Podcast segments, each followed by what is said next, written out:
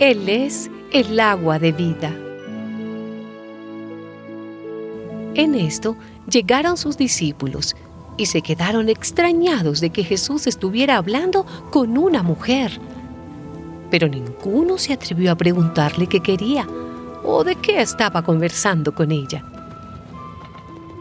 La mujer dejó su cántaro y se fue al pueblo, donde dijo a la gente, vengan a ver a un hombre que me ha dicho todo lo que he hecho.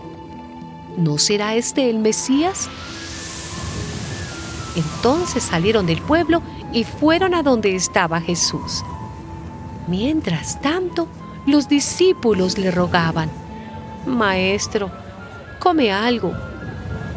Pero él les dijo, yo tengo una comida que ustedes no conocen.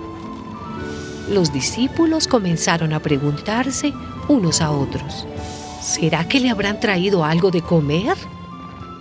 Pero Jesús les dijo, mi comida es hacer la voluntad del que me envió y terminar su trabajo. Muchos de los habitantes de aquel pueblo de Samaria creyeron en Jesús, por lo que les había asegurado la mujer. Me ha dicho todo lo que he hecho. Así que cuando los samaritanos llegaron, rogaron a Jesús que se quedara con ellos. Él se quedó allí dos días y muchos más creyeron al oír lo que él mismo decía.